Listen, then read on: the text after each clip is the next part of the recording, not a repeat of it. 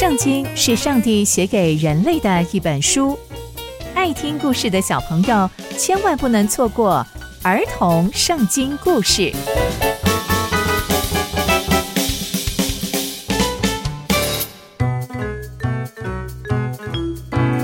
各位亲爱的大朋友、小朋友们，大家好，我是佩珊姐姐。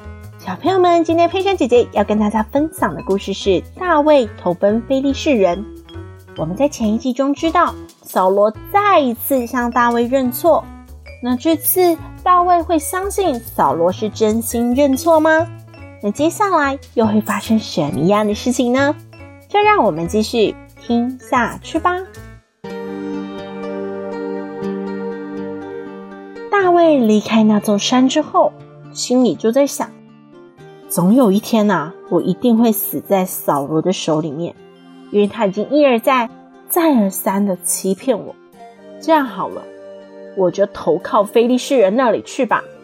这样扫罗就会对我死心，这样啊，他也不会在以色列的全境里面继续追杀我了，我就可以逃脱他了。于是大卫就起来，跟那些跟随他的人说：“我现在要投靠非利士人了。”你们就跟着我去吧。接着，大卫就带着那六百个人，越过以色列的国土，到了非利士人的国土那边去，并且去找了加特王雅吉那里。大卫啊，就带着跟随他的人，还有他们的家眷，还有所有的牛羊牲畜等等的，跟雅吉王一起住在加特。那就有人呢，就告诉扫罗说。扫罗，扫罗，我跟你说，大卫啊，已经逃到加特那里去了，他已经投靠非利士人了。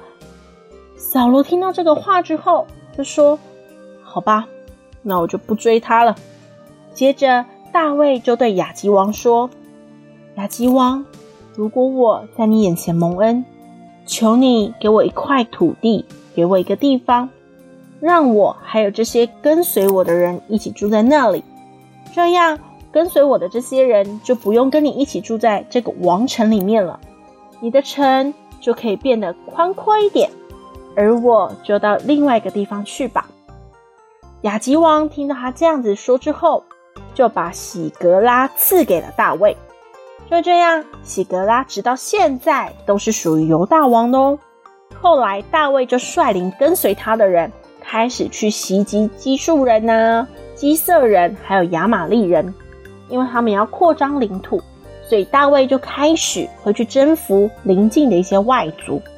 而且啊，大卫攻打他们呢，无论男女都不让任何人存活下来，又会把他们的牛啊、羊啊、驴子啊、骆驼，还有衣服以及金银珠宝全部都带回来，而且也会进贡给亚吉王。亚吉王就问大卫说：“哎。”大卫啊，你们今天袭击了哪些地方呢？大卫就回答亚吉王说：“哦，我们袭击了犹大的南方啊，还有一些地方啦。那些人啊，都被我杀光了。无论男女，大卫都不会让任何人活着到加特王这里来，因为大卫非常的害怕他们会把这些事情去告诉别人。而加特王心里也想着，嗯，非常好。”因为大卫做的这些事情，以色列人都会讨厌他，这样大卫就会永永远远当我的仆人了，真的是太棒了。